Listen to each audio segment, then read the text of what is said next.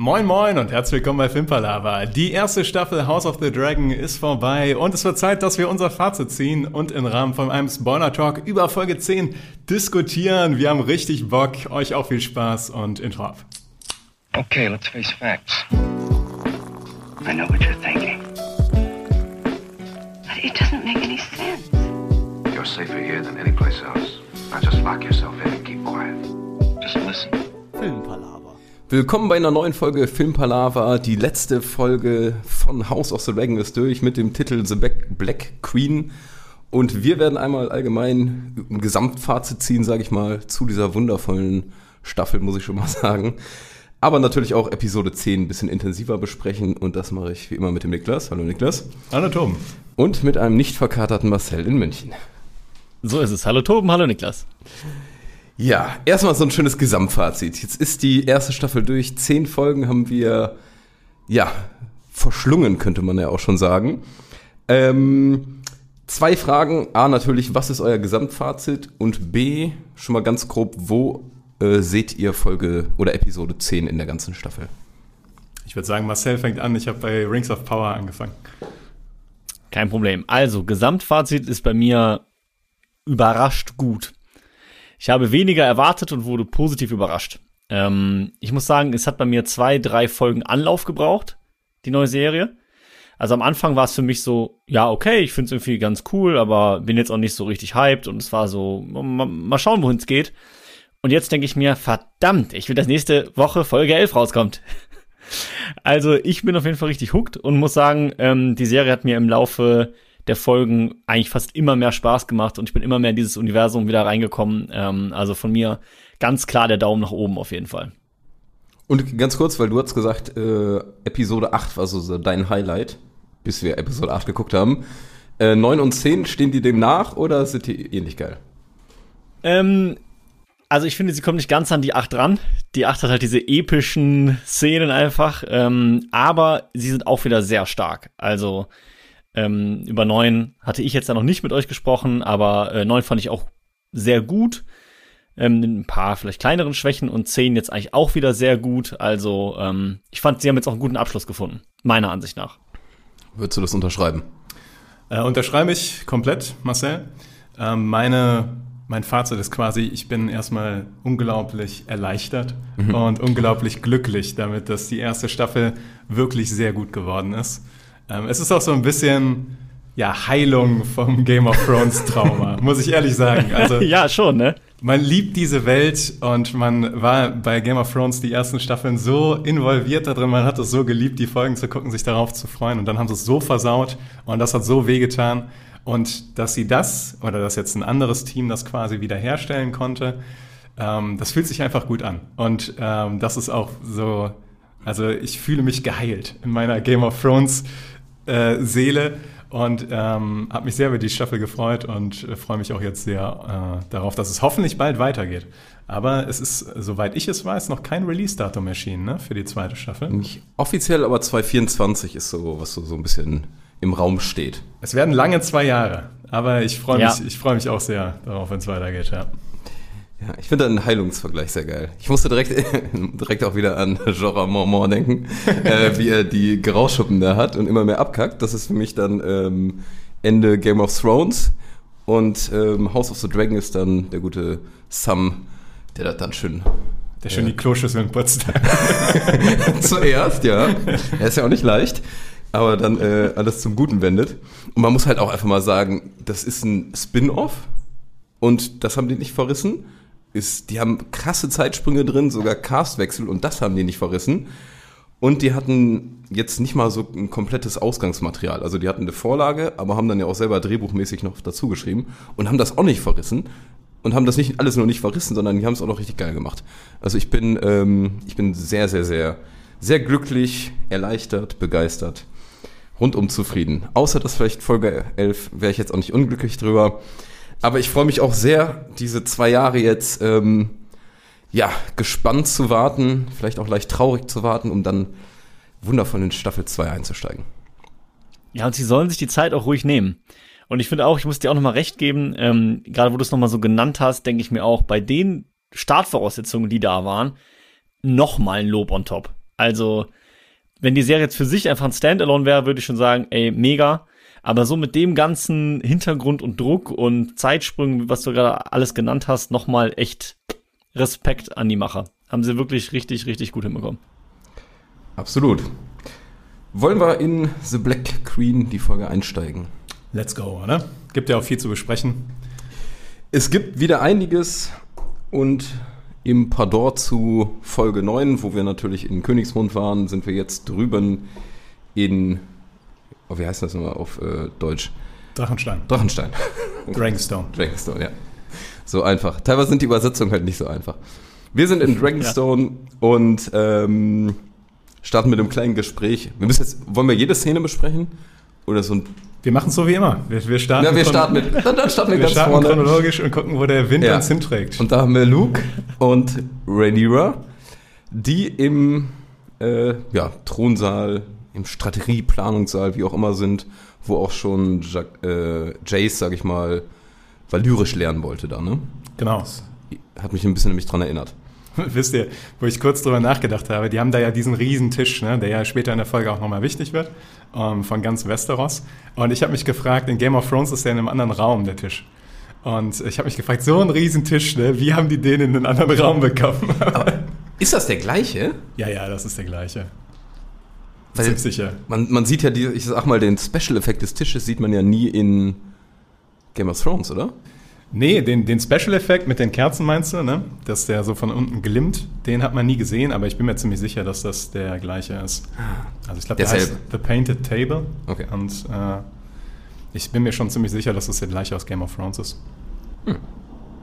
Ist eine interessante Frage beim Umzug, keine Ahnung.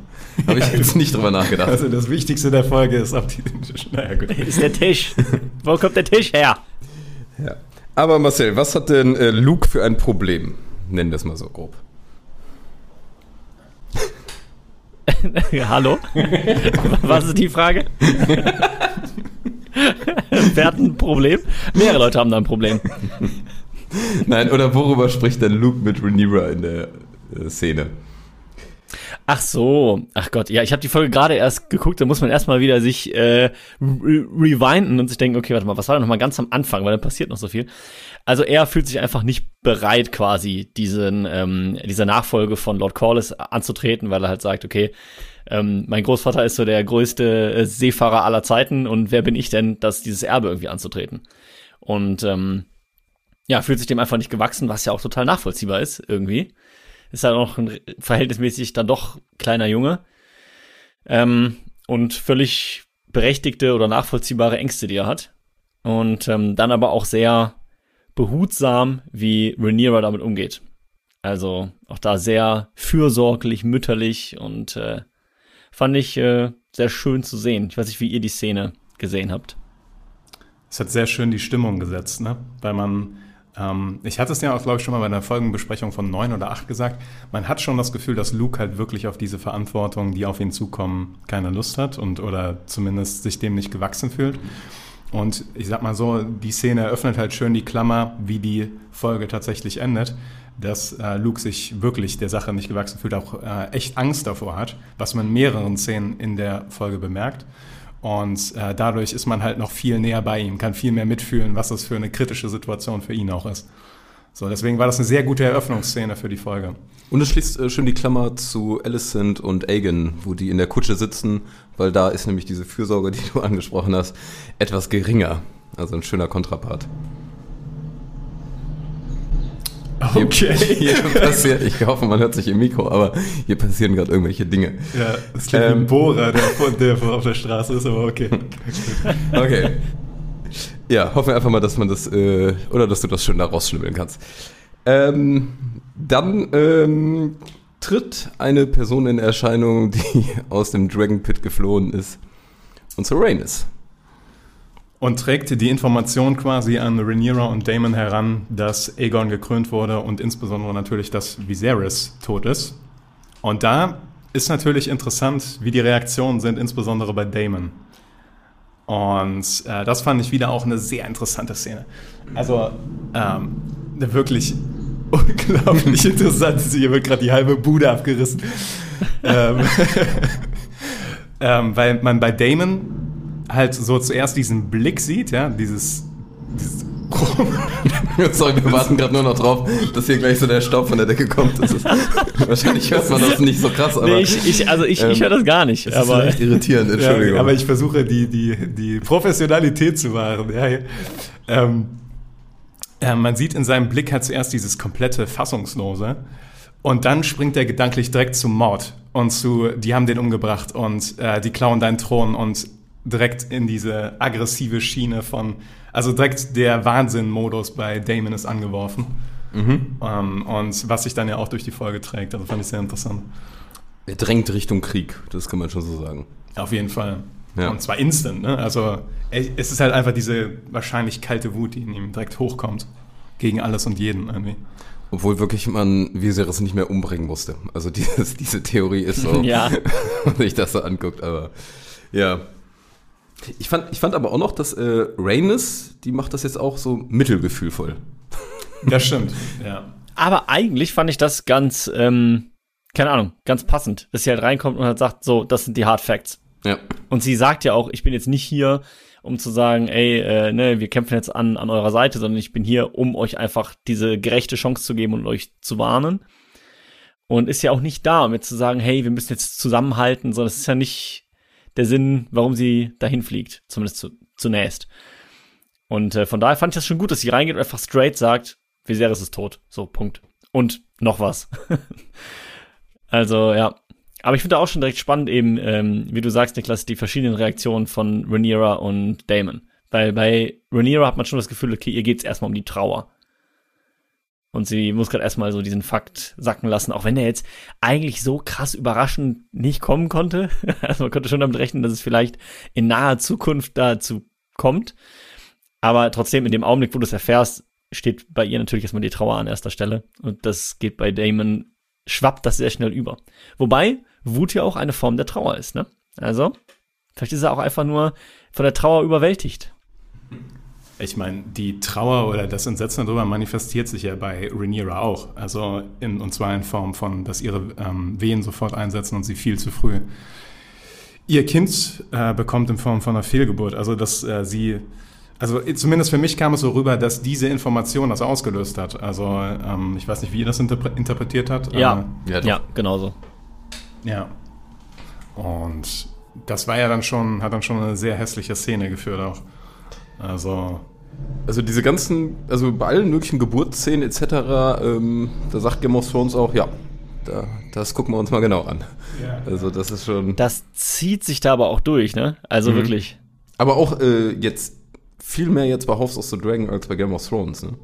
Ich meine, da hatte man mal kurz, ich glaube, als äh, Daenerys da ihr Halbdrachenbaby gebärt, aber das ist, äh, also so explizit extrem wurde das nie gezeigt, fand ich.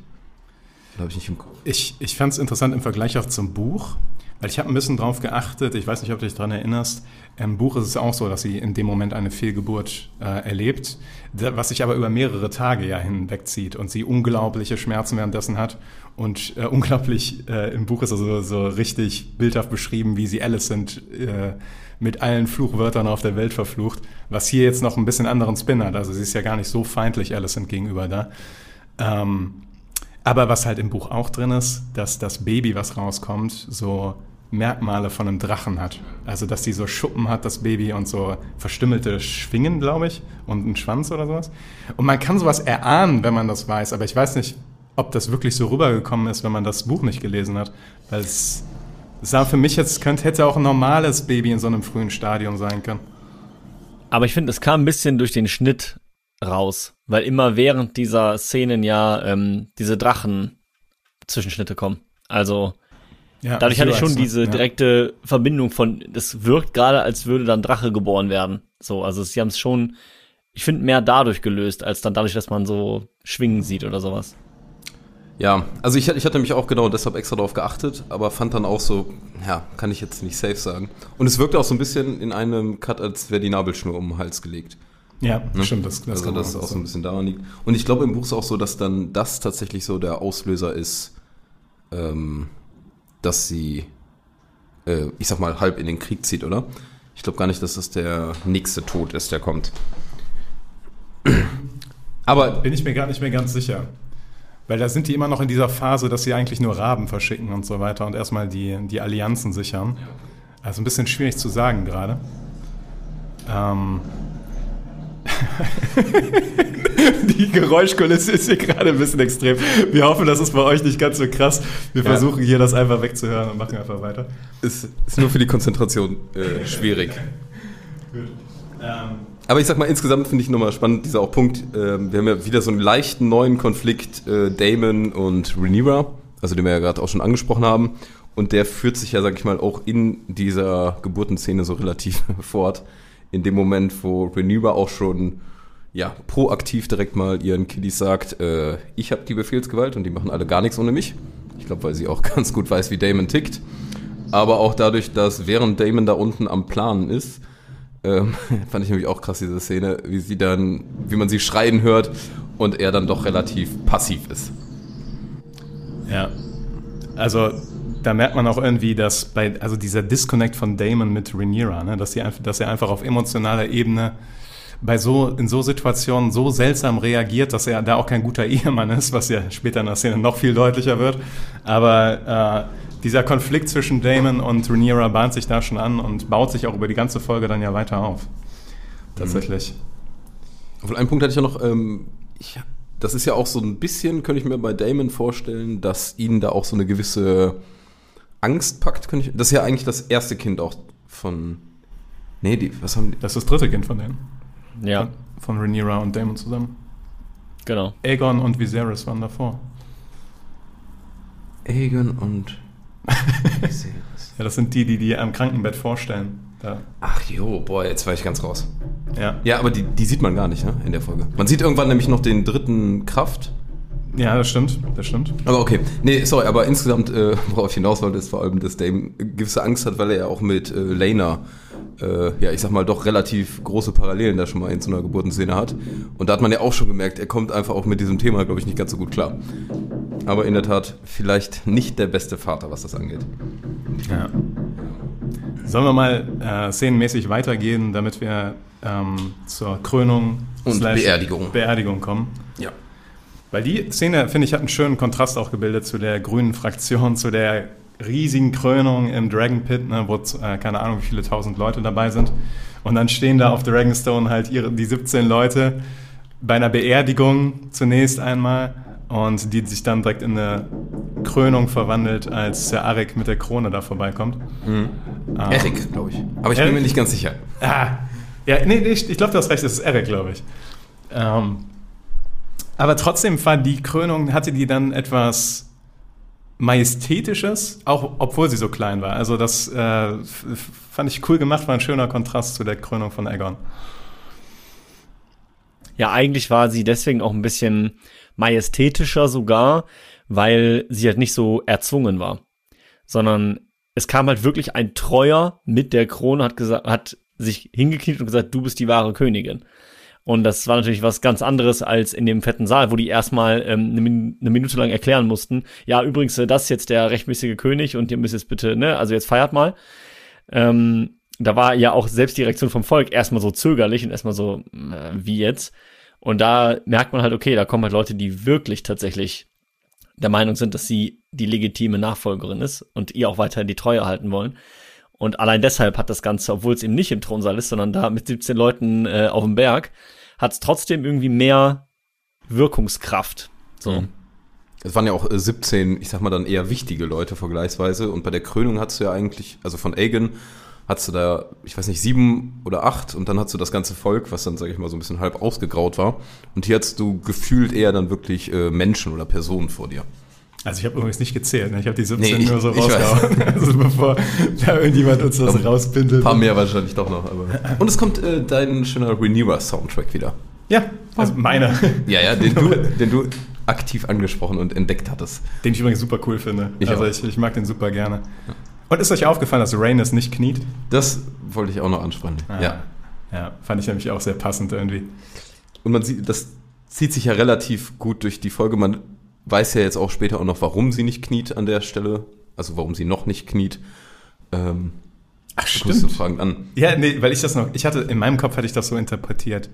dass sie halt sich immer noch auf einer Ebene wie sie sieht. Aber du hast ja recht, die Valerians haben sich da ja noch gar nicht für sie deklariert. Das Ja, ist, eben. Stimmt. Das, ist, dann, das ist dann noch- noch gar nicht klar, wohin es gehen soll für die. Ähm, ich fand aber auch noch schön, dass äh, Damon wieder derjenige ist, der die Krone aufsetzt. Wie schon im Thronsaal bei Viserys, als er sie verloren hat, sozusagen. Ähm, und da jetzt eben auch bei Rhaenyra. Und ähm, irgendwie verändert das ja auch sofort das Verhältnis von den beiden. Also finde ich auch spannend, weil davor, finde ich, in den Folgen wirken die schon ha relativ harmonisch. Also man bekommt zumindest jetzt nichts davon mit, dass die irgendwie da jetzt nicht äh, on the same page wären. Und man hat das Gefühl, so mit dieser Krönung, und da ist ja auch wieder viel Einstellung so auf ihm und auf ihr und auch später kommt dann wieder viel mit Blicken und so, dass sich da halt direkt in der Dynamik was ändert. Ähm, was ja dann auch ja zum Höhepunkt noch quasi kommt. Aber fand ich auf jeden Fall auch wieder spannend, dass er derjenige wieder ist, der ähm, ja auch als direkter Bruder jetzt sage ich mal eigentlich nicht so ganz fernab wäre als Option. Ich meine, das Thema hat sich irgendwie relativ früh erledigt gehabt, so, aber vielleicht schwingt das auch immer noch so ein bisschen mit. Das habe ich in der Szene gedacht, wo die später vor dem Kamin stehen. Als Rhaenyra dann über die Prophezeiung redet, dass da noch das nochmal bei Damon hochkommt. Müssen wir gleich mal drüber Mhm. diskutieren, was da genau los war. Aber ähm, Ja. ja. Aber wir springen noch mal einmal zurück in die, äh, ich nenne es mal die Strategieplanung. Also Rhaenyra ist am schönen Tisch und dann dieses, äh, wie fandet ihr den, ich nenne es mal diesen coolen Tischeffekt, diesen Feuereffekt? Und Frage, haben die die Kerzen da drunter geschoben? Ich das, ich musste das nochmal zurückskippen. Ah, okay. Ich habe es erst überhaupt nicht verstanden, warum das jetzt auf einmal leuchtet. Ja, also die haben so, so, keine Ahnung, so ein Brett an Kerzen da drunter geschoben. Wie gleichmäßig dann der Tisch da drunter geleuchtet hat, da habe ich auch gedacht, so ja gut, da brennen die Kerzen aber wunderbar. Ähm, aber ist natürlich sehr symbolisch, ne? Westeros wird in Flammen aufgehen quasi. Aber ich fand es trotzdem einen super geilen Shot und super cool und äh, hat mir super gefallen. Ja. Also, Gleichfalls. Also kann ich nur unterschreiben. ich glaube, das ist so die Staffel 2 in Kurzform, was wir da gesehen haben. So. Die Staffel 2 in Kurzform? Ja, Westeros wird mit Flammen überzogen. Ah, ach so. Aha. Also- Foreshadowing. Schon dieses Genau. Foreshadowing, ja. Ja, stimmt, da, da sieht man ja auch, äh, die gehen ja auch von Winterfell runter und sowas. Aber finde ich cool, dass die A nochmal die Karte zeigen, weil man ist relativ raus aus dieser Welt. Und die sprechen dann ja kurz später nämlich auch über die ganzen, wer ist, sage ich mal, verbündet. Also wen haben wir schon? Und dann aber viel wichtiger, wer ist denn, sage ich mal, so in der Schwebe. Ich weiß nicht, habt ihr dann auch im Schirm, welche vier bis fünf Häuser das sind? Also ich weiß noch, dass ähm, logischerweise, um das Einfachste vorwegzunehmen, natürlich die Baratheons sind auf der Kippe. Und deswegen wird später ja auch Luke dahin geschickt. Aber auch die Starks ähm, müssen überzeugt werden, deswegen wird Jace in den Norden geschickt. Und ich glaube, die Tullys sind noch wichtig, also die, die ähm, Flusslande. Äh, Und deswegen sagt ja Damon, dass er sich Richtung Harrenhall und Richtung Tullys Flusslande bewegen will. Ähm, zumindest sagt er das am Anfang, er macht es noch nicht in der Folge, aber ähm, er bringt es thematisch auf, auf jeden Fall. Ja, können wir nachher nochmal drauf zukommen, ob es, weil irgendwas hat mich am Ende noch verwundert. Und äh, Haus Arren ist noch wichtig, aber da sagt sie direkt, ja, das ist, da kommt meine Mom her, die kriegen wir. Und Velarion ist zu dem Zeitpunkt, sag ich mal, noch auf der Kippe. Ist Aachen, ist, ist doch das Haus von ähm, The Vale, oder? Also das, äh, das, äh, Grüne Tal. das grüne Tal, ne? Mit der Schloss auf der, auf der Klippe da, was mega Mhm. cool ist. Ja. Genau. Aber ich finde, da kommt halt auch noch mal dieses Ding raus, dass äh, Damon halt sehr viel sagt und dann, also da entwickelt sich schon dieser dieser Machtkonflikt.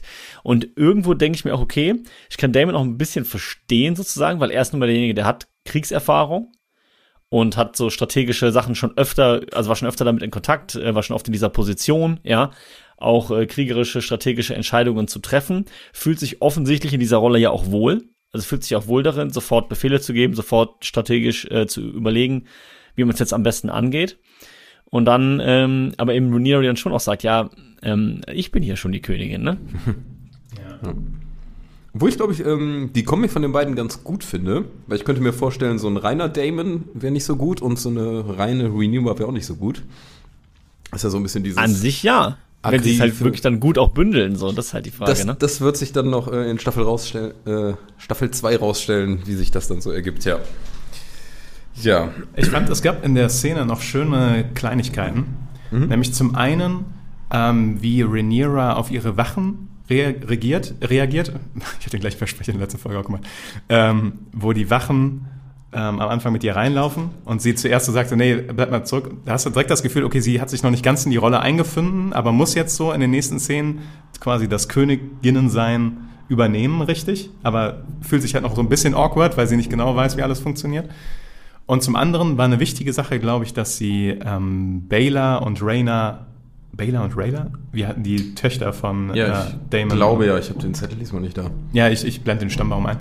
ähm, dass sie die mit an den Tisch holt. Äh, und sagt so, okay, offensichtlich gehören die mit dazu. Weil ich habe das Gefühl, das hat die speziell für Rhaenys gemacht, damit Rhaenys auch nochmal einen Push bekommt. Hier, ihr seid auf unserer Seite. So. Und man sieht ja sogar, dass die sich auch wirklich verstehen. Also Jace und Luke mit den beiden. Ja. Also das scheint ja auch zu funktionieren. Ja. Dann kommt noch ein wichtiger Satz. Und zwar, was ist wichtiger als Mannstärke, Marcel? Du kriegst heute die Quizfragen von mir. Ich, ich wollte gerade sagen, Tobi, vor allem, ich, ich sitze hier so ultra entspannt. Und denkst, ja, ein entspannter Talk und dann, okay, was sagt Luke zu Rhaenyra? Tobi, In Episode. Okay, fünf, Drachen. vier, drei.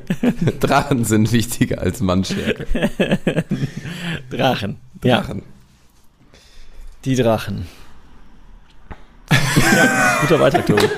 Nee, ich dachte vielleicht, ich wollte dich nochmal so ins Gespräch reinbringen. ich glaube, Ja, das sollte die ein Stichwort dann, sein. Ja klar, dann, dann, dann geht's halt darum, äh, ne, dass Drachen ja eventuell halt auch einen Nachteil haben, weil dann halt sofort alles in Flammen steht und die Geschichte und so weiter. Viel spannender, wobei, nee, das ist nicht viel spannender, das ist schon ziemlich relevant, gebe ich zu. Ich wollte noch sagen, ich fand da auch, ähm, ich hatte das gerade schon mal so grob gesagt, aber da war auch wieder so eine Szene, dieser lange Blick zwischen Rhaenyra und Damon, wo man wirklich so einfach sieht, wie die sich anschauen und dann schaut Rhaenyra aber zur Seite und macht so weiter. Ich muss das einfach hervorheben, weil ich liebe sowas. Ich liebe es, wenn man sich Zeit für diese Augenblicke nimmt, die so viel aussagen schon und ah, einfach gut. Aber ja, zurück zum Thema Drachen. Ähm, ich finde es natürlich äh, auch dann, also ich finde es sehr gut, dass das da kommt, weil das ist ja die Frage, die für alle auf der Hand liegt. So, ja Moment, ihr habt doch Drachen, jetzt fliegt doch dahin und brennt alles nieder und dann ist das Ding durch. Und dass sie dann aber sagt, ja, die Geschichte hat uns gelehrt, immer wenn Drachen in die Kämpfe reingezogen sind, hat halt das ganze Königreich am Ende gebrannt. Und dass sie dann halt sagt, das will sie halt nicht. Ähm, das, ja, also das deckt sich ja dann auch mit ihrer späteren Handlungsweise, wo sie halt sagt, äh, ich habe halt versprochen, dass ich das Königreich geeint quasi führe oder dass ich das, dass ich das Königreich geeint behalte und eben kein Krieg ausbricht. Und dass sie da deswegen auch so, also gerade was natürlich den Einsatz von Drachen angeht, extrem zögerlich ist, ja auch ansonsten, was äh, den Eintritt in irgendeine Form von Krieg angeht, sehr zögerlich ist. Das ist auch eine große Parallele zu Daenerys, ne? Also, weil Daenerys steht ja an irgendeinem Punkt da auch irgendwann vor der Entscheidung, Drachen einzusetzen. Und dann ist, hat Tyrion ja so ein bisschen den, die Rolle, dass er sagt, bitte nicht King's Landing abfackeln. Wie das ausgegangen ist, wissen wir alle. Aber hier ist es halt Rhaenyra, die tatsächlich zögert und äh, noch so, sage ich mal, die, ähm, den Finger vom Trigger nimmt, weil sie halt genau das befürchtet und auch das Argument bringt, dass halt die äh, das ganze Land da abfackeln kann. Und ins, im Endeffekt bringt es ihr ja tatsächlich auch noch, noch mehr Respekt gegenüber äh, Rhaenys. Weil Rhaenys dann später mit Corlys ja auch sagt, so, sie war die Einzige, die da ein bisschen nachgedacht hat und nicht direkt alles anfackeln oder äh, abfackeln wollte. Genau. Das war, Sorry, äh, spannend finde ich dabei ja noch, dass offensichtlich sie ja dabei die ganze Zeit diese Prophezeiung im Kopf hat. Also die spielt für sie offenbar auch bei dieser Entscheidung eine sehr große Rolle, dass eben das Volk geeint bleiben muss, weil eben ne, die Prophezeiung sagt, es kommt eine Gefahr, die größer ist als das. Und deswegen ist es eben wichtig, dass wir uns nicht gegenseitig abfackeln. Also zu dem Zeitpunkt, glaube ich, ist das schon auch was, wo sie sofort denkt, okay, jetzt bin ich die Königin, ich muss jetzt das, was mein Vater mir gesagt hat, halt auch leben. Das habe ich ihm ja quasi geschworen. Und ähm, hält sich da ja auch dann, also will sich da zumindest auch dran halten.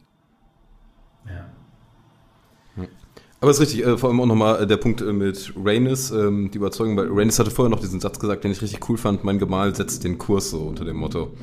Äh, das fand ich noch richtig cool. Also sie, die ja eigentlich auch mal hätte Königin sein können, sieht die Aufgabe da tatsächlich bei ihm, ist da, sag ich mal, untergeordnet oder ordnet sich da selber weiterhin unter. Obwohl sie könnte ja jetzt auch alles entscheiden und dann wäre es vielleicht so. Äh, Finde ich aber echt cool, wie die da, sag ich mal, weiter ihren Standpunkt, sag ich mal, vertritt. Ja. Und ganz kurz, wo ich noch auf die Drachen hinaus wollte, ähm, und zwar, weil ich es nochmal ganz wichtig irgendwie zu finde, um diesen Überblick zu haben. Wir haben auf der Seite der Grünen dann diese drei ausgewachsenen Drachen plus ein weiterer. Ich bin mir nicht ganz sicher, weil irgendwann kommt die Zahl 4 auch mal. Ähm, also wir haben auf der Seite der Grünen natürlich Vega. Aemond hat Vega, dann hat Aegon hat äh, Sunfire. Tut mir leid, ich nehm, sag jetzt nur die englischen, weil ich die gerade im Kopf habe. Ich glaube, Moondancer ist noch auf der Seite, nee, Dreamfire. Dreamfire ist noch auf der Seite von, von den Grünen. Und dann haben die Kinder halt ähm, von Aegon, haben glaube ich schon Hatchlinge, kleine. also so genau Ja, okay. kleine Eier. Aber auf der Seite von, der, von den Schwarzen sind noch viel mehr. Also Also erstmal sieben, die noch nicht ganz ausgewachsen sind oder wie auch äh, Renuma sagt, noch keine Kampferfahrung haben vergleichsweise. Aber dann gibt es noch diese drei, mein Gott, Entschuldigung, aber es ist wirklich enorm laut. Äh, dann gibt es noch diese drei unbeanspruchten Drachen, also Seerauch, Vermitor und Silberschwinge und dann gibt es nochmal drei wilde Drachen. Die drei wilden Drachen sind auch nochmal äh, interessant, weil die sind ähnlich alt wie Vaga oder Vega, glaube ich. Und ähm, aber die sind, sag ich mal, gelten als so unzähmbar, nenne ich es mal. sind auf jeden Fall jünger. Also sie sind jünger, Ja. aber nicht viel. Also Ja, ja, genau, die sind, ja. äh, Vargas sei der Alt Älteste oder die Älteste. Aber genau, die sind ein bisschen jünger, aber von denen hat man auch nichts, äh, noch nichts mitbekommen. Aber ich sag mal, dass diese drei Unbeanspruchten da schon mal genannt werden, ist, sag ich mal, ein kleiner Hint für das, was später noch in der Folge kommt. So, kommen wir jetzt zu Otto auf Drachenstein die Zweite. Ein, ein dreiköpfiger grüner Drache wird angekündigt. Genau. Und Otto Hohenturm läuft mit sechs Wachen den gleichen Weg, den er schon mal gegangen ist, hoch zu Drachenstein und stößt auf den gleichen Gegner, auf den er schon mal gestoßen ist. Und dann landet der gleiche Drache, der da schon mal gelandet ist, hinter ihm. Und die gleiche Person steigt ab und geht wieder zurück. Ich muss sagen, weil ich habe mich bei der Szene schon wieder gefragt, was war Ottos Plan? Also, ich, ich weiß nicht, ob das... Also das ist halt schon ein risky Move, dass die Hand des Königs, nachdem die quasi ihren gekrönt haben, zu ihrer Rivalenpartei geht, mit sechs Leuten. Das fand ich wieder so ein bisschen, weiß ich nicht, ob ich das gemacht hätte. Aber wie habt ihr das interpretiert, gesehen? Ja, es ist schon risky, aber ich denke halt, man hat ja tendenziell schon das Gefühl, dass die an sich vor eben so, ich sag mal, Botengängen schon einen gewissen Respekt haben. Also, ähm, ja, ich wäre mir jetzt auch nicht hundertprozentig sicher, muss ich sagen. Ich hätte auch ein bisschen meine Zweifel. Ähm, aber auf der anderen Seite ist es ja auch ein Statement, dass ich glaube, er will das auch persönlich machen. Ehrlich gesagt. Ich glaube, er will da hingehen und auch sagen, so, Aegon ist der König, Freunde. Und ihr könnt jetzt en äh, entscheiden, was ihr macht. Entweder, ne, wir kommen nochmal oder äh, wir einigen uns jetzt hier friedlich. Ich glaube wirklich, weil er weiß, glaube ich, dass das jetzt die größte Herausforderung ist, diese Bedrohung von den Schwarzen quasi irgendwie abzuwenden, weil innerhalb von Königsmund hat er es ja schon quasi geschafft, das zu legitimieren. Das heißt, das ist die Gefahr. Und ich glaube, das ist für ihn auch wichtig, dass er das quasi persönlich regelt. Wahrscheinlich. Und er hat ja auch einen gewissen Stolz und wenn er dann einen Boten schickt, weiß er wahrscheinlich auch, Dame wird dann direkt drauf geben. Aber man, zu Recht äh, hätte man es auch kritisch hinterdenken können, wie man in der Szene sieht. Und ich finde es aber auch richtig geil, wie du gerade schon meintest, dass äh, Rhaenyra jetzt in dem Falle hinter denen landet wieder. Also an der gleichen Stelle, nur indirekt jetzt ein bisschen auf der anderen Seite. Und äh, damit, sage ich mal, auch überhaupt jedes Entkommen, sage ich mal, ein bisschen raus ist, ja. Habt ihr erkannt, welche, was sie ihm gegeben hat? Also ähm, Otto hat ja Rhaenyra ein Blatt Papier gegeben. Was war's? Marcel, die, die, die schwierigen Quizfragen gehen heute alle an dich. Okay, Er dodgt, er dodgt. Es ist äh, aus Episode 1, da, da habe ich nämlich gerade eben auch noch äh, schnell hingeskippt, äh, wo Rhaenyra und Alicent am Anfang im Götterhain sind, sage ich mal, und Alicent fragt sie dann aus diesem Buch ab und das ist genau die Seite, die dann Rhaenyra, sage ich mal, rausreißt. Also ich sag mal, Symbol ist einfach Freundschaft. Wahrscheinlich. Ich habe es auch nicht direkt gecheckt, aber dann habe ich kurz nochmal geguckt und so, was ist das? Aus dem Buch? Und dann, ah, okay, ja, jetzt. Irgendwie kam es mir bekannt vor. Ja. Ja. Ja. Ähm, Und was auch noch äh, spannend ist, dass Rhaenyra ähm, das Hand des Königs Abzeichen äh, von Otto reißt und ihn als äh, Verräter, sag ich mal, beschimpft. Aber gleichzeitig auch sagt, ähm, die Antwort kriegt ihr morgen, während Damon, sag ich mal, ja, doch wieder ein bisschen aggressiver drauf losgehen wollte. Ist auch ein, auch Ja, so, ges- sorry, auch gespiegelt zur ersten Situation, ne? Ich glaube, das hat Rhaenyra damals auch entschärft, während Damon wieder Köpfe rollen sehen wollte. Ja. ja, das war genau, was ich auch sagen wollte. Also das, die, die, diese Parallele zieht sich eigentlich durch die komplette Szene einfach durch. Was ich aber cool finde, das ist so, ich mag es ja immer, wenn so Klammern geschlossen werden. So, wie jetzt, wie, wie wir schon meinten, mit der ersten Szene der, der Folge und der letzten, ist das auch wieder so eine Klammer, die irgendwie aufgemacht wird und da jetzt irgendwie sich sehr schön schließt oder halt nochmal so eine andere Dimension bekommt. Ja, das zeigt ja auch, sage ich mal, dass so Szenen vom, am, vom Anfang auch äh, wichtig sind, ne, die man so ein bisschen jetzt nebenbei betrachtet hat. Zumindest mir macht es jetzt auch wieder Bock, wenn ich so die ganze Staffel mir angucke. Wie ich ja schon mal meinte, das kommt mir vor, als hätte ich vor Jahren Episode 1 geguckt, was ich so geil finde. Ähm, ich hab, ich freue mich tierisch in, ich weiß noch nicht, ob es in einem Jahr wird, in anderthalb werde ich auf jeden Fall die Staffel nochmal komplett gucken. Weil ich glaube, da sind viele Sachen, die man so auch in den ersten Episoden hat, die vielleicht nochmal richtig Bock machen, wenn man die jetzt sieht, ohne reinkommen zu müssen. Ich's mal.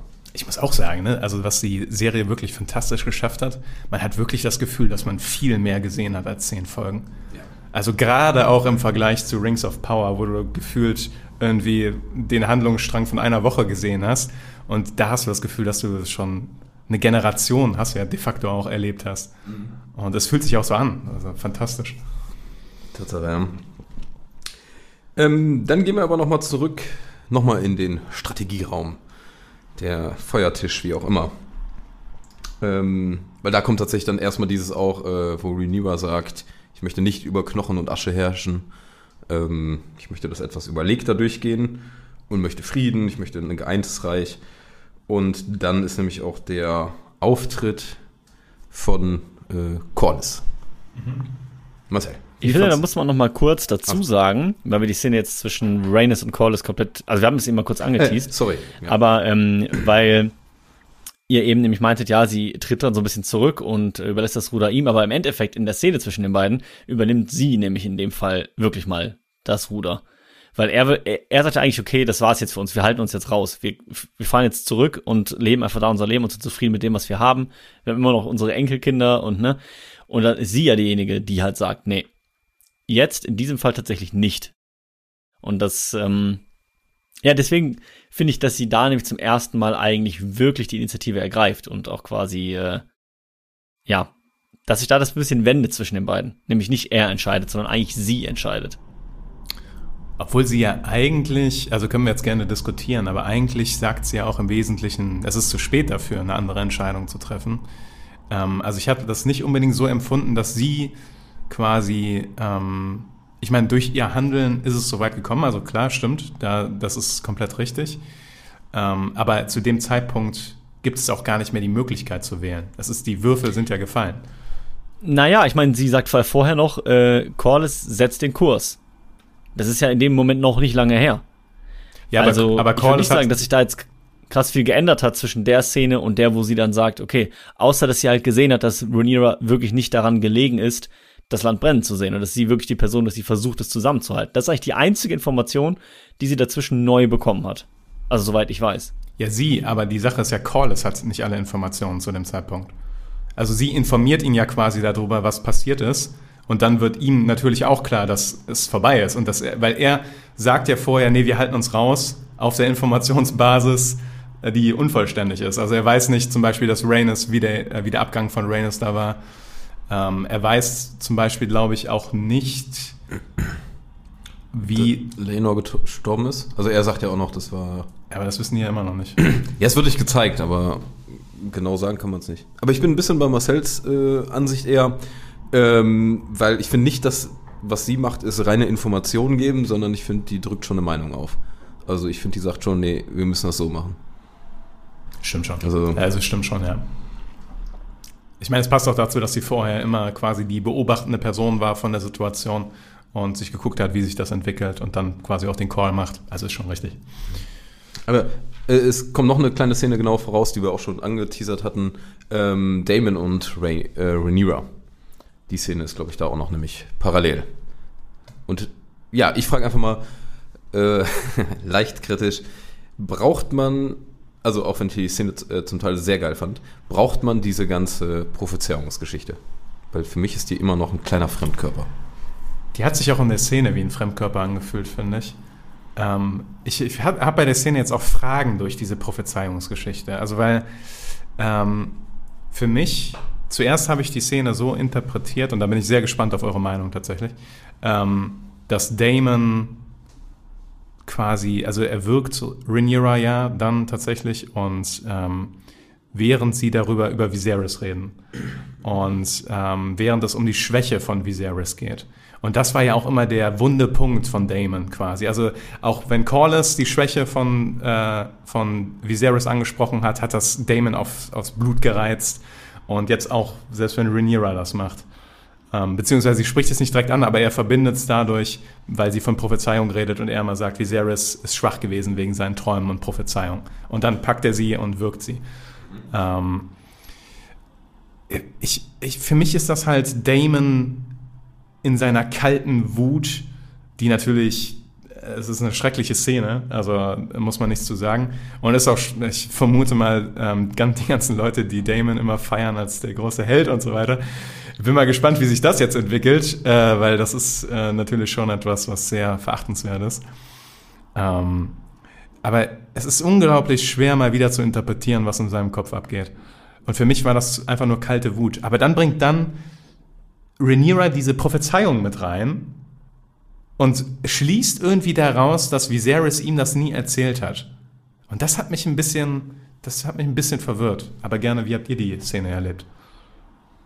Aber sie äh, schließt das ja aus seiner Reaktion. Also sie macht die Info ja davor und sagt, ja, äh, ne, ähm, weil wir haben eine größere Verantwortung als nur das Hier und Jetzt. Und ähm, darauf, also und sagt dann auch die Prophezeiung, und dann wirkt er sie.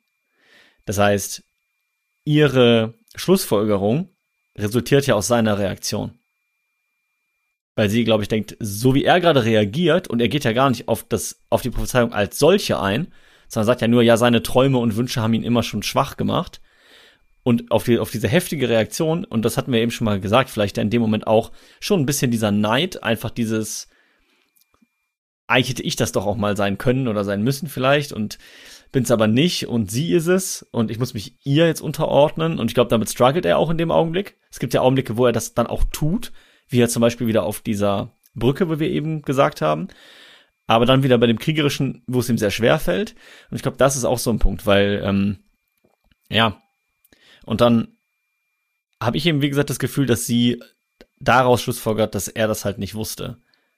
Und dann, ich finde immer noch, dass sie, wie, wie, du, wie du sagst, Niklas, das ist ja eine krasse Szene, dass sie darauf sehr gefasst reagiert, also überraschend gefasst und das dann auch gar nicht mehr thematisiert wird irgendwie.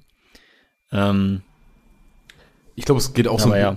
ein, bisschen in diese Richtung, dass, ähm, also sie sagt ja auch so, ja, wie du weißt, gehen meine Ambitionen über, wie sagt sie das, äh, also geht mein Eid über persönliche Ambitionen hinaus.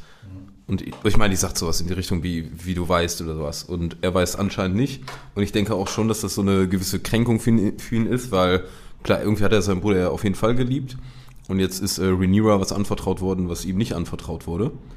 Und dass da auch so ein, ja, so eine gewisse Trauer, so eine Mischung aus Trauer und Neid entsteht und dadurch diese Wut dann einmal rauf, äh, rauskommt. So hatte ich es auch so ein bisschen gedacht.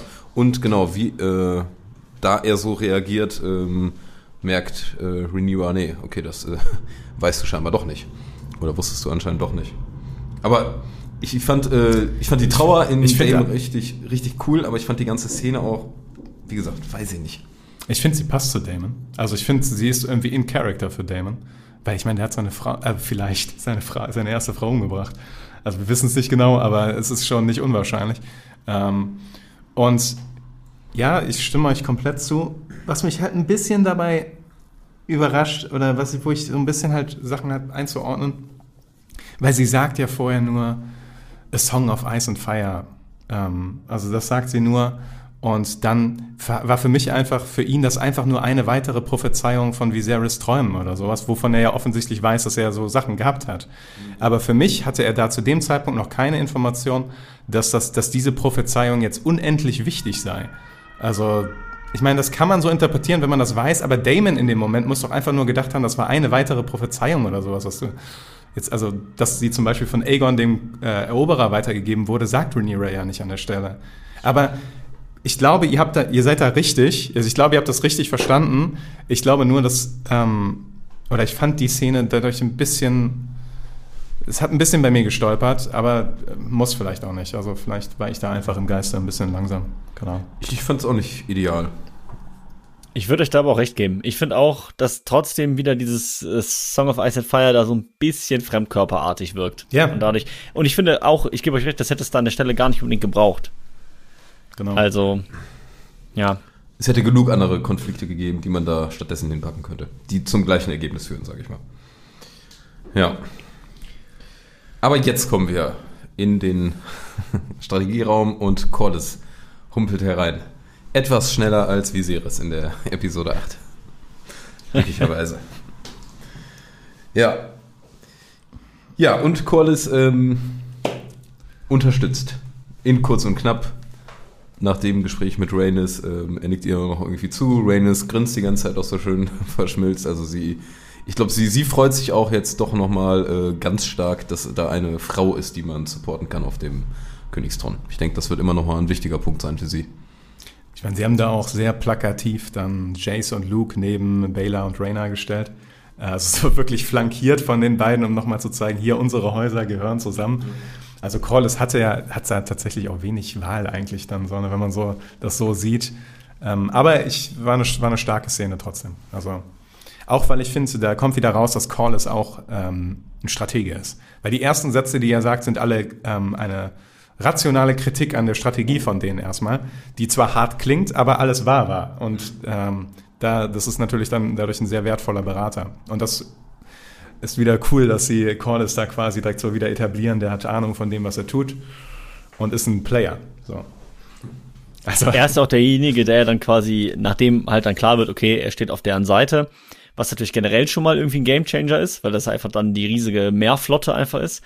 Und dann eben dieser Zusatzinfo, dass sie halt hier diese, wie heißt es nochmal, Tritt, Trittsteine, ähm, dass sie die jetzt eben erobert haben und darüber die Kontrolle haben. Das heißt, dass sie halt die Versorgung von Königsmund quasi abschneiden können. Und das ändert natürlich auch, also da, wie du sagst, zeigt zum einen, dass er direkt strategisch nachdenkt. Was können wir jetzt machen? Und dass es dann natürlich auch die Kräfteverhältnisse in dem Moment nochmal krass verändert.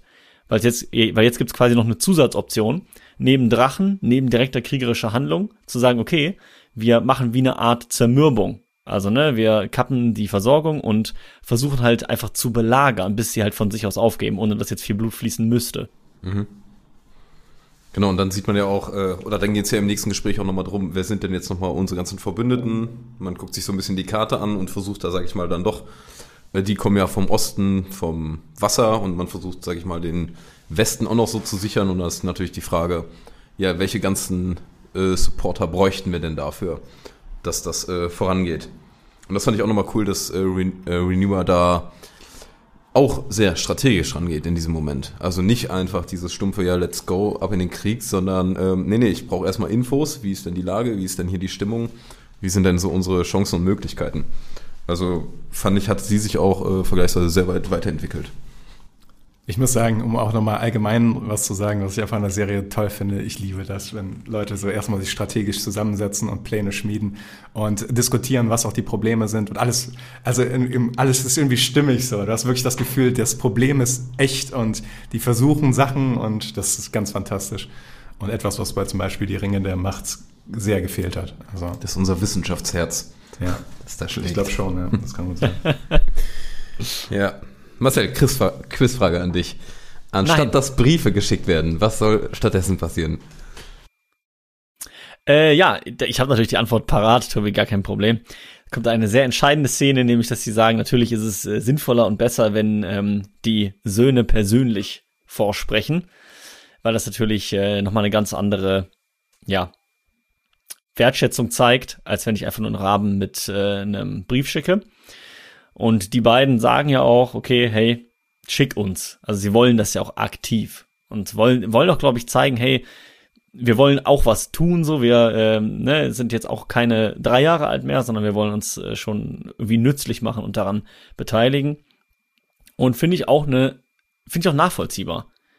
Dass die beiden jetzt auch sagen, hey, das ist doch eine Aufgabe, die können wir doch übernehmen. Und da sind wir eigentlich auch genau die richtigen Personen für, weil wir sind halt die direkten Nachkommen. Das heißt, wir haben eine gewisse Stellung.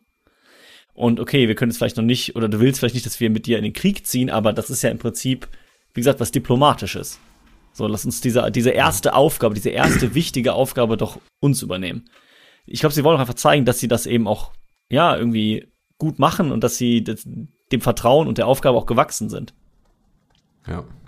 Und es ist nochmal ganz schön auch, ähm, Rhaenyra sagt ja vorher auch diesen Satz, ähm, ja, er erinnert sie an ihre Eide und zeigt aber auch, was passiert, wenn die gebrochen werden. Und die äh, spazieren ja nicht einfach nur dahin, sondern die gehen da mit dem, hin mit dem Zettel, Erinnerung an den Eid. Aber der Drache ist, sage ich mal, auch so im Backoff. Das ist ja auch nochmal so ein recht wichtiges Statement, finde ich, dass sie das machen. Ja, äh, kurze Frage nochmal, ähm, ist es Luke oder Jace, der das vorschlägt? Jace. Ah, ich glaube auch Jace. Jace, ne? Ich glaube auch, ja. Weil Luke wahrscheinlich dafür dann doch nochmal zu viel Angst gehabt hätte, wie man ja, sag ich mal, dann doch Ja. nochmal über die. Okay, das Ich macht habe auch das Gefühl, dass, dass Luke dann daneben steht und auch mitzieht und sich auch denkt, ja, okay. Aber Jace ist schon der, der Aktivere. Der ist ja auch eigentlich die ganze Zeit der Aktivere, der will, der was machen möchte, der Aktion zeigen möchte. Und er ist es auch sehr sicher, der das vorschlägt. Und Rhaenyra, also auch das ist wieder so Kleinigkeiten, aber sie stutzt ja auch erstmal.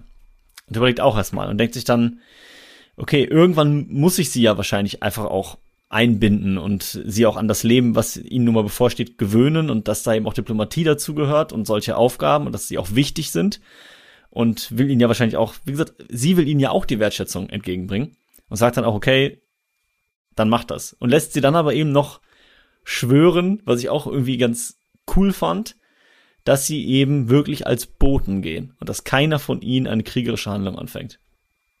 Ja. Fand ich auch gut. Ich mochte auch sehr die Szene. Also zum einen die, wo äh, Rhaenyra den beiden jeweils die kleinen Siegel gibt, also die, die Briefe, ähm, wo man auch wieder Lukes Angst sieht und dass er äh, also sich unsicher ist, ob er das wirklich schafft, aber sie sagt ihm noch, das ist nicht so weit, du schaffst das dahin, du kriegst das hin. Ähm, und dann die Aufbruchsszene fand ich auch ganz toll. Also als die drei Drachen, da ist ja Rhaenys auch noch dabei, die Ist es Rhaenys? Ah. ja, ja, ist Rhaenys. Die sagt ja irgendwie, dass die äh, auf Malice ähm, Ach, irgendwas patrouillieren will oder Ach, sowas. zu, zum Trittstein wollte die. Ah, Ja, hab, genau, Ich genau. habe mich nämlich gefragt, warum sind denn da jetzt drei Drachen? Und dann habe ich sogar so angehalten und geguckt, sitzt da wer drauf oder nicht. Es ist Rhaenys, ja, das macht Sinn. Und ich liebe auch, wie man dann direkt sieht, wie klein der Drache von Luke ist und wie, Wie flipsig. ja, genau so. Also allein durch die Bewegung siehst du, das ist halt noch ein ganz, ganz junger Drache. Ähm, also fand ich ganz toll. Ganz kurz noch, wo wir gerade bei den Drachen sind. Damon äh, wird ja auch äh, in der einen Szene entschuldigt, weil er wichtige andere Angelegenheiten hat. Und äh, was, ist, was ist Damons Plan, glaubt ihr da mit dem Drachen? Ich, hab, ich muss das nachlesen, es ist scheinbar Vermitor. Ähm, keine Ahnung, ich wüsste nicht, wo man, her, man das aus der Serie wissen kann. Kann, man kann es nur wissen, wenn man es auf Englisch guckt und dann gibt's und mit Untertiteln guckt, dann steht da nämlich Wormithor Roars. Ah, Also okay, das, das erklärt es wahrscheinlich. Ja. Also es ist einer der drei unbeanspruchten Drachen auf jeden Fall. Das ist der Drache von Jaehaerys, dem großen Der König. ehemalige. Genau, den Genau. man ganz am Anfang gesehen hat auf diesem, der alte Mann auf dem Thron. ja. Und es ist auch ein großes Vieh, sagen wir so. Aber will der den, das ist eine ehrliche Frage, will der den an sich binden? Will der den gefügig machen? Ich, ich habe überhaupt. Kann man zwei Drachen haben? Wahrscheinlich nicht, ne? Nee. Das habe ich mich auch gefragt. Ich dachte auch, der hat ja schon einen. Also der kann ja jetzt nicht. also, keine Ahnung, den irgendwie dann an. Ja, aber an wen? Ich, ich weiß es tatsächlich auch nicht. Ich konnte es mir auch nicht ganz erklären. Ich dachte, okay, der Drache, den zu haben, macht schon Sinn. Aber wer soll den denn jetzt genau haben? Es war mir auch nicht ganz klar tatsächlich. Ich hatte ein bisschen das Gefühl, das ist so ein bisschen Damon, der wieder mit seiner Drachenfaszination, er hat ja vorher auch angesprochen, wir haben noch Vermithor und die anderen Drachen, dass er einfach auch mit diesem Gesang da runtergeht. Ne? Das fand ich sehr cool. Also ähm, wie er da runterläuft einfach und quasi einfach nur ein bisschen nach dem Rechten guckt, ob die Drachen denn noch so da sind und so weiter. Also so habe ich das interpretiert und im Wesentlichen ist es natürlich eine Szene für den Zuschauer zu zeigen, dass die auf Drachenstein auch noch einen riesigen Drachen da unten im Keller haben und äh, nicht ganz gegen Vega da verlieren, am Verlieren sind quasi. Und der Damon ja auch, sag ich mal, recht. Also man sieht ja diese Augeneinstellung dann am Ende, wo die. Das hatte ja schon irgendwie diesen Hint, äh, ja, die Verbundenheit funktioniert auf jeden Fall. Aber ich fand es auch ein bisschen seltsam. Also, weil ich dachte auch so, weil Damon hat doch Caraxes, ähm, den er ja auch nochmal gezeigt hat in der Folge einmal kurz. Und, Ja. Ähm, naja. Ja, dann kommen wir aber, sag ich mal, auch mehr oder weniger zur längeren Endszene und das ist nochmal Luke auf dem flapsig kleinen Drachen. Grand Final. Auf Arax, ne? Ja, ich glaube schon. Ja. Und es geht Ja, Arax, ja. nach Sturmcup zu den Baratheons. Wie fandet ihr, sag ich mal, die diese schöne An also erstmal, wie er fliegt, äh, ja, muss man jetzt, glaube ich, nicht so viel zu sagen, aber man sieht schon diese düstere Stimmung. Die Musik ist richtig dramatisch. Man weiß schon, ja, die Angst, die er hat, ist berechtigt. Es ist äh, doch nicht so eine easy Mission, auch wenn es nah dran ist. Aber wie fandet ihr diese ganze Ankunftsszene in Sturmcup? Ja, ich finde halt vor allen Dingen erstmal, man, man merkt halt sofort, es ist eben nicht das warme Willkommen, was ähm, Rhaenyra halt prophezeit hat. Ähm, ne? Also, und dann halt auch geil, wie du im Hintergrund halt den, äh, wie heißt der nochmal, Va- Vaga, nee? Doch, den äh, Vaga halt so im Hintergrund, einmal so im Blitz, siehst du dieses riesige Vieh einfach. Und er sieht das auch. Und ich finde aber, er schlägt sich dann echt gut und sieht diesen riesigen Drachen. Das ist diese düstere Stimmung. Er wird nicht mit wehenden Fahnen empfangen und macht das dann dafür, also ist das Vertrauen eigentlich wert? Geht dahin, sagt hier, ich bin so und so, ich habe eine Nachricht von Königin Rhaenyra und wird ja dann auch von denen ganz normal in den Saal reingeführt. Also ja, finde ich, hat er sich schon mal Respekt für verdient. Man hätte auch umdrehen können und zurückfliegen. so, aber er denkt sich, nee, machen wir. Es wäre wahrscheinlich auch weiser gewesen, aber es wäre gleichzeitig auch, äh, hätte er seine Aufgabe nicht erfüllt. Und dann hätten die den mit Sicherheit nicht überzeugt gehabt. Also ich glaube, das wäre dann direkt auch der endgültige Hieb für, nee, wir unterstützen dich nicht, Feigling, so unter dem Motto. Ja. Ich fand cool, überhaupt das Schloss mal zu sehen, weil man hat das, glaube ich, noch nie so gesehen. Äh, Storm's End, äh, was auf Deutsch heißt. Sturmcup. Sturmcup, okay. Ähm, mit diesem monolithischen Turm da, das sah schon sehr cool aus. Ähm, und ich mochte auch, das war, da waren, sie waren sehr getreu da in der, zu der Buchszene, wie der ähm, Boros ist, glaube ich, Boros Baratheon, auf die beiden so reagiert. Kleine Änderungen gab es schon, ähm, weil da ist noch ein bisschen, im Buch ist noch ein bisschen prägnanter, dass die heiraten sollen. Und dann gibt es da so verschiedene, Ach so. da gehen die so die, die verschiedenen Töchter durch und so weiter. Stimmt. Ja, Ja, das du kannst die hübsche haben oder die schlaue oder irgendwie sowas ist das noch. Genau, genau. Und ähm, aber ich fand, die Essenz von der Szene haben sie ganz gut hinbekommen. Nämlich, dass Amond ein Auge will für sein Auge. Für sein Saphirauge. Oh, wie fandet ihr das? Ich, ich, ich fand es sah schon cool aus. Hat schon was, ja. Muss ich auch sagen. Fand's auch mega. es War schon, war schon ein nicer Augenblick. Es wäre leicht Oh. gewesen, dass es schlecht aussieht, aber ähm, irgendwie dadurch, durch dieses blaue Saphir, das sah schon sehr cool aus. Also ich mochte das auch sehr. Es, hat, es war auch nicht ganz ewig weit weg, finde ich, von den White Walker Augen zum Teil. Oh, stimmt. Also nicht identisch, aber es hat mich kurz dran erinnert, ja. Aber ich finde noch äh, kurz wichtig, äh, bevor die Augenszene kommt, ähm, was Lord Boris oder Boris, wie auch immer, äh, fordert, oder ich sag mal, anprangert, ist ja auch, äh, ja, ich habe hier von ähm, Amond ein Angebot, hier, die können verheiratet werden und äh, was bringst du mir? Du bringst mir gar nichts. Und da hatte ich nämlich gedacht, wenn in der Szene jetzt zum Beispiel Jace da gewesen wäre, hätte Jace bestimmt nicht gesagt, ja, okay, ich gehe jetzt, sondern hätte vielleicht, also vielleicht wär, war das schon nochmal eine wichtige Szene, wo man hätte, ja, argumentieren können. Ich weiß noch nicht wie, aber ähm, dem kleinen Luke hätte ich es jetzt auch nicht zugetraut und es hätte auch nicht gepasst. Aber ich denke mal, wer, wer anders da gewesen hätte, da hätte die ganze Szenerie noch ein bisschen besser ausgehen können. Bei Jace hätte man sich halt vorstellen können, dass er jetzt tatsächlich auch wütend gew geworden wäre, dass Boras so reagiert. Ne? Also bei Luke hat man eher das Gefühl, dass er, okay, ich habe getan, was ich getan habe, dann gehe ich jetzt besser, ist das okay? Bei Jace hätte man, da könnte man sich schon vorstellen, dass den das wirklich aufregen würde. Und dass er vielleicht auch selber auf Amon losgehen würde. Also who knows. Ähm, ja. Es Ja, gibt, Jace hat ja seinen Eid auch sehr ähm, zurück, also er musste ja nochmal angeschaut werden, damit er dann, ja, okay, ich schwöre halt. Ähm, und bei Luke war das ja schon wirklich ernst gemeint. Aber ich finde, das ist gerade das Tragische, weil er macht ja eigentlich alles richtig. Er macht ja eigentlich genau, was er tun soll. Er geht dahin, überbringt die Nachricht, hat halt das Pech, dass eben vorher schon der äh, Amond da war. und er jetzt halt nicht so warm empfangen wird, dass er eben auch wirklich ja mit nichts losgeschickt wird. Das ist ja auch nicht seine Schuld. Er wird ja losgeschickt einfach nur mit, ja, er erinnert die mal an den Eid. So. Und wenn nicht, dann äh, setzt Drachen. Also er, er hat ja nicht wirklich was, wo er sagen kann, hey, und ne, wenn ihr uns unterstützt, dann habt ihr was davon. Sondern es ist ja mehr Regieren durch Angst. So, ja. Und von daher macht es ja dann auch eigentlich richtig, dass er dann sagt, hm, okay, alles klar, ich habe die Nachricht gebracht und dann gehe ich jetzt wieder. Ja. Und er wird ja sogar noch, ähm, also der äh, Baratheon-Typ sagt ja noch, nicht in meiner Halle, wo es da eskalieren könnte. Also er ist da ja jetzt kein, ähm, niemand, der schon voreingenommen ist. Er hätte ja komplett schon auf Aemons Seite sein können. Und äh, er sagt, sagt ja auch noch, ja, geleitet äh, ihn noch sicher zum Drachen. Das fand ich Ja. auch gut. Und dann fand ich spannend, was der, ähm, das war auch so ein kleines Pre-Shadowing, Foreshadowing wieder, äh, was nämlich, äh, man sieht ja selten, wie die mit den Drachen sprechen, außer vielleicht mal so ein Drakaris oder sowas, ne? Ähm, aber der hat ja jetzt so eine Reihe an Punkten, die der dem äh, nennt, unter anderem auch der ganz wichtige, also sei achtsam etc., aber auch Gehorche. Wo du schon weißt, ja, okay, die Bindung ist noch nicht äh, 80 Jahre lang in Bestand, sondern ja, ist noch etwas frischer bei den beiden.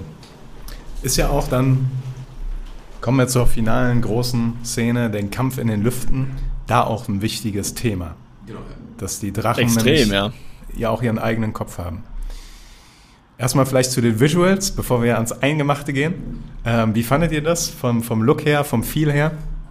Also, Also meine, meine Lieblingsstelle auf jeden Fall, wie man den kleinen Drachen flattern sieht und dann da drüber dieses Monster, was mal kurz so oben drüber fliegt. Einfach so für die größten Verhältnisse und so. Und du siehst den immer nur so schattiert durch die Blitze, fand ich schon sehr nice, muss ich echt sagen. Ich muss auch sagen, mir hat auch dieses ähm, ganze Chaotische gefallen. Ne? Es ist ein Sturm, es ist super viel los, man sieht nicht, wo was ist. Du siehst aber auch, wie es jetzt nicht so easy ist, da auf dem Drachen zu hängen, die haben Wasser im Gesicht und sowas. Ich finde, es wirkte dadurch relativ ehrlich. Und dieses Chaotische fand ich halt auch ähm, sehr passend. Also ich fand's, ich fand's cool. ich fand auch, dass die die Szene super umgesetzt haben. Also ich habe äh, ein bisschen Angst vor der Szene gehabt, so, weil ich hatte schon so eine Ahnung, dass es auf die Szene als Staffelfinale hinausläuft. Und ich dachte so, ja, so zwei Drachen, die irgendwie so umeinander in der Luft und sowas, das kann halt schle schnell schlecht aussehen. Ähm, und natürlich haben sie hier auch wieder den Dunkelheitstrick gemacht, ja, also es ist wieder relativ shady so. Ähm, aber das haben sie wunderbar gelöst. Und ich liebe auch, dass man teilweise so ein Gefühl dafür bekommt, dass Vega halt groß und schwermütig ist, aber halt gigantisch und einfach ein Riesenvieh und der Kleine halt eher so flink und so ähm, vor dem so entweichen kann, so ausweichen kann. Ähm, ja, also fand ich auch fantastisch. Welche Szene es aber für mich weniger gebraucht hätte, ist ähm, diese Szene, ich fliege da unten durch diese Schlucht und sowas. Irgendwie hat mich das an jeden ähm, Kampfjetflugfilm erinnert. Ähm, ich weiß nicht, ob ich da ein bisschen Ja. vor. Also ich finde das immer schon, immer wenn irgendwie auch bei Top Gun oder sowas sowas war, wie, oh, ich fliege in die Schlucht und dann war ich so, weil ich kleiner bin. Ähm, fand ich, hätte ich nicht gebraucht. Hätte einfach weg sein können, ist eine Kleinigkeit. Und was ich ein bisschen schade fand, ähm, weil ich, äh, das hat mir Eamon ein ganz klein bisschen maliger gemacht, als ich ihn vorher fand. Ich fand ihn immer sehr cool durch dieses Stoische, durch dieses leichte Grinsen und Ende. Aber hier hat er kurz mal dieses, ja, diese Art, diese Art Hexenlache, die dann da so tönt. Und das, das war leider eine Szene, die hätte ich gern gestrichen. Ich muss auch sagen, es ist ja dann so, dass zuerst verliert ähm, Luke die Kontrolle über Arax, weil Arax ist offensichtlich wütend, dass er gejagt wird von dem Riesenvieh und denkt sich so, jetzt zeige ich dir mal, wer der Drache hier ist. Und pustet dem dann so eine Kerzenflamme von links gegens Nasenloch. Und dann, Oh, schön. Das, ich hoffe, das steht so im Drehbuch. ja, und fliegt dann weiter. Und dann tickt Vega halt aus. Ähm, und beide können ihre Drachen überhaupt nicht mehr kontrollieren. Ähm, und das führt dann zu dem katastrophalen Finale. Aber ich finde auch schon vorher, muss ich sagen, was Amond da mit Vega macht, ist halt auch jetzt nicht ungefährlich. Also, und da ist ist super schwer wieder zu wissen, wie genau die ihren Drachen kontrollieren können oder sowas. Also, weil vorher hat man ja so ein bisschen das Gefühl, er jagt ihn schon. Aber die Szene endet ja so, dass man das Gefühl hat, er wollte ihm nur Angst einjagen. Und nur mit ihm spielen. Aber so wie er mit ihm gejagt hat, da hätte der Vega aber auch nur einmal so machen müssen, dann wäre es auch schon vorbei gewesen. Also, puh. Aber ja, okay, ja, stimmt. Aber ich finde zumindest, weil ich hatte auch erst ein Problem mit dem Lachen, Aber am Ende, wo man dann merkt, dass er eigentlich gar nichts Böses wollte, fand ich es dann wieder fast okay. Und Ja. dann merke ich nämlich, okay, er will ihm wirklich nur Angst machen und hat einfach gerade Spaß daran, dass er der Mächtigere ist von beiden. Und er will ihn ja nicht wirklich erwischen. Ja, er will ihm ja nur zeigen, hier, ich bin hier der fette Macker. Und ist ja dann selber tatsächlich auch ziemlich verzweifelt, als er merkt, er verliert die Kontrolle und was dann halt passiert. Also man sieht ihm ja auch im Gesicht an, so, dass er das auf jeden Fall nicht wollte. Und dann finde ich das Lachen vorher wieder okay, weil er es ja gar nicht als ernste Situation angesehen hat, sondern mehr als, ach ja, ich jag den Kleinen jetzt mal ein bisschen durchs, durchs Feld quasi. Ist, ist ein Punkt, ja. Habe ich, hab ich äh, so nicht drüber nachgedacht. Ja, ich finde es ich find's auch, äh, ich fand es auch äh, cool. Also ich muss auch sagen, ähm, wie Luke stirbt, das sieht äh, krass aus, aber irgendwie auch krass ehrlich. Und wie dann einfach diese Schwingen und so ein paar Stücke da so runterflattern. Äh, das fand ich schon äh, extrem krass. Und genau, wie Amond dann, dieser Blick in Amond, der halt für mich auch definitiv eher sowas ist, oh, da ist jetzt äh, eigentlich eine Person, die ich mochte. Das ist, also, ich sag mal, für mich ist es immer, diese Beziehung zwischen denen ist ähm, wie der kleine Bruder, den man ärgert, in sehr extrem, sag ich mal. Aber er ist definitiv für mich kein Feindbild gewesen. Also ich hätte jetzt gesagt, dass Amond äh, Luke doch eher, ja, irgend, also den ich mag, den ärgert, aber definitiv ähm, irgendwie so, so einen leichten brüderlichen Charakter hatte ich da immer noch gesehen. Von früher. Ich weiß nicht, vielleicht kam mir das so vor. Also Brüderlichkeit habe ich zwischen den beiden tatsächlich nicht so empfunden je. Ähm, aber du hast natürlich recht, dass er nicht so weit gehen wollte. Aber ich glaube schon, dass er ihn gehasst hat. Gehasst, richtig? Ja.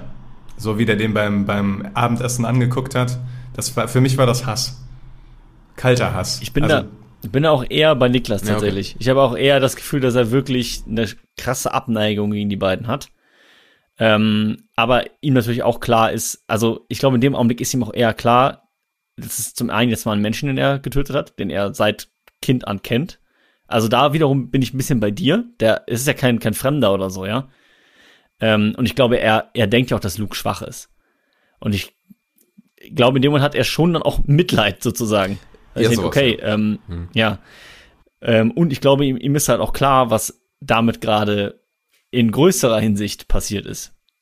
Und ähm, deswegen ist er auch so schockiert, weil er, glaube ich, in dem Moment auch schon merkt, oh, das wird jetzt enorme Konsequenzen haben. Ja. Das sehen wir dann ja auch in der allerletzten Szene, wo Damon wahrscheinlich äh, Renewer genau das nämlich durchgibt.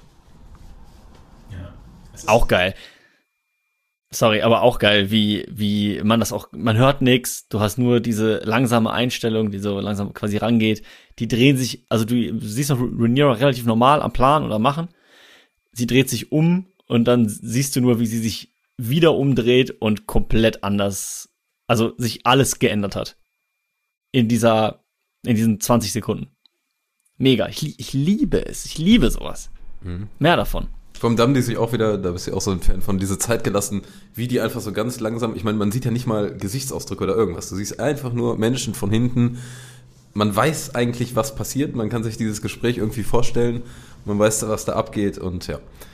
Ende. Und geiler Soundtrack wieder. Weil da, äh, da wird nochmal die Musik richtig schön aufgedreht in dem Moment, wo ähm, Renewer sich umdreht. Und passt sehr geil die Szene. Wundervolles Ende. Ja, was soll man dazu noch sagen? Also es ist wirklich äh, fantastische erste Staffel.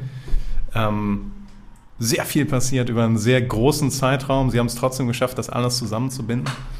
Vielleicht hier und da bei den Zeitsprüngen minimal ähm, fordernd für den Zuschauer, würde ich schon sagen. Also ab und zu muss man schon mal ein bisschen recherchieren oder vielleicht so auch mal eine Folge nachdenken oder geben, dass man wieder voll drin ist. Aber dass sie das so gewuppt haben, fantastisch. Und ich bin sehr gespannt, wie sie es strukturell in der zweiten Staffel machen. Denn theoretisch könnte ich mir vorstellen, dass die zweite Staffel keinen Zeitsprung hat, keinen großen. Ist, ja, könnte sein, ja. Also ich sag mal, eine Sache, die man weiß, die passieren wird, das ist jetzt auch wirklich kein Spoiler, ist, äh, man beobachtet Jace, wie er, sag ich mal, mit seinem Drachen seine Leute überzeugen möchte. Und da habe ich, das finde ich nämlich auch geil, dass das nicht mehr hier reingepresst wurde.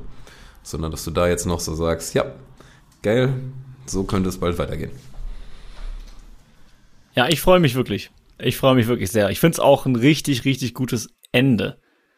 es ist jetzt gar nicht so ein krasses Action-Ende oder so, ah, jetzt geht der Drachenkampf los, sondern es ist einfach dieser eine Augenblick und dann dieses Gesicht, was alles ändert. Und da kriegt man so Bock auf Staffel 2. Also, ja, wirklich viel, viel Lob an die Serie. Sie haben also wirklich fast alles richtig gemacht.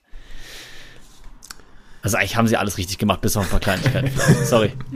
Vielleicht können wir, um, um ähm, das auf einem schönen Punkt zu beenden, sagt vielleicht jeder einmal das, was er zuerst das, was er, was ihn am meisten gestört hat, was er dann nicht so viel sein wird, und dann, was er am tollsten fand, nochmal. Dann fang mal an. Also, okay. Ich sag mal so, also szenenmäßig meine ich jetzt, ne? Ah, Also es nur einzelne Szenen. Nur einzelne Szenen, Okay. also nicht, nicht im großen Allgemeinen nochmal. Mhm. Also High- und Low-Points quasi. Mhm. Ähm, ich glaube, die Szene, die, mich am, die mir am wenigsten gefallen hat im, in der ganzen Staffel, ist, glaube ich, wo Damon seinen Strandwalk macht und kurz unverwundbar Plot ist. Armor hat, ja. Konkurriert ein bisschen mit Rhaenys bringt 20, Ziv- äh, äh, 2000 Leute einfach um. Aber ähm, das sind so die beiden Szenen, wo ich am ehesten so da vor dem, vor dem ähm, Fernseher saß und so ah, gedacht, hm. ähm, Und ich glaube, meine Lieblingsszene ist, wo Damon den Botschafter verprügelt. also, wo, wo Damon ähm, auf den Trittsteinen da steht. Ach so, Und den der Botschafter. Botschafter. Ich weiß nicht warum, aber ich habe diese Szene gesehen und ab diesem Moment war dieser Charakter einfach phänomenal. Weil du konntest nicht wissen, was passiert und auf einmal verkloppt er diesen Botschafter und du siehst einfach die, den, den, den Wahnsinn von ihm, obwohl das eine gute Nachricht ist eigentlich für ihn. ja. Okay, ähm, meine Szene, die mich ins Stocken gebracht hat, ist eine absolute Miniszene, die eigentlich überhaupt keine Auswirkung hat. Aber ich fand es immer noch total strange, dass am Anfang diese wichtige Sitzung im geschlossenen Rat ist. Der geschlossene Rat. Und Damon hört einfach durchs Schlüsselloch zu. Also durch diese komische Seitenwand, die einfach löchrig ist. Und er steht da einfach und kriegt das ganze Gespräch mit, was super wichtig ist und auch wirklich super geschlossen sein, sein sollte. Und da dachte ich mir so, hä? Warum hat dieser geschlossene Rat nicht feste Mauern? Es war, also das war vor allen Dingen am Anfang für mich ein Problem, weil ich dann noch nicht so eingesogen war. Dann dachte ich mir, nee, jetzt bitte nicht solche Sachen. Kam dann zum Glück sowas in der Richtung ähm, nicht mehr viel. Und meine absolute Lieblingsszene, worüber ich viel lieber spreche, ist das ähm, Abendessen, das, das letzte Abendmahl von Viserys. Die Szene fand ich einfach fantastisch. Da könnte ich eine halbe Stunde drüber sprechen, weil da so viel passiert und unglaublich gut geschrieben. Mega. Besser als die äh, Viserys geht in den Thronsaal rein. Habe ich auch erst überlegt, ähm, aber ich fand die Abendessen-Szene tatsächlich, also die wird natürlich aufgebaut dadurch, ja, also das ist natürlich der Vorbau, aber ich fand die Abendessen-Szene tatsächlich dann noch mal cooler, weil die Thronsaal-Szene ist halt episch und das ist dieser eine Auftritt, aber bei der Abendessen-Szene passiert halt unglaublich viel. Also da ist so viel Subtext drin, dass ich es einfach überragend geschrieben und gespielt finde. Okay. Äh, meine unbeliebteste Szene, äh, man muss wirklich kramen, ähm, ist dann doch noch äh, Richtung Kristen Crowd, wo der diesen Typen im Thronsaal verprügelt und das einfach dann okay ist. Also ich fand es einfach, ich finde, man hätte vielleicht noch mal so eine kleine Szene irgendwie einwerfen können, wie das Ganze, sag ich mal, entspannt wird oder ja. Hat mich auf jeden Fall gewundert, vor allem da ja später noch mal irgendwie so eine Szene kommt so ein bisschen. Ähm, ja, und meine Lieblingsszene, boah, ich, äh, ich bräuchte jetzt noch mal irgendwie diese zehn Episoden vor mir. Ich fand ganz viel cool. Ähm, und deshalb, bevor ich jetzt hier das in die Länge ziehe, nehme ich dann einfach die äh, Viserys äh, trampelt schnellen Fußes durch den Thronsaal. Auch nochmal einfach, weil, weil man wirklich in dieser Szene auch die ganze Zeit diese, diese Qual und diese Anstrengung mitfühlt, gerade weil sich das auch so schön die Länge zieht. Fand ich wundervoll. Und dann würde ich sagen, äh, sind wir gespannt, was ist eure Lieblingsszene gewesen und eure Nicht-Lieblingsszene nächstes Mal. Wie fandet ihr insgesamt die ganze, die ganze Staffel und auch vielleicht Episode 10? Wir sind gespannt und dann rappen wir das hier ab. Rap, rap, rap. Rap, rap, rap. Rap, rap, rap.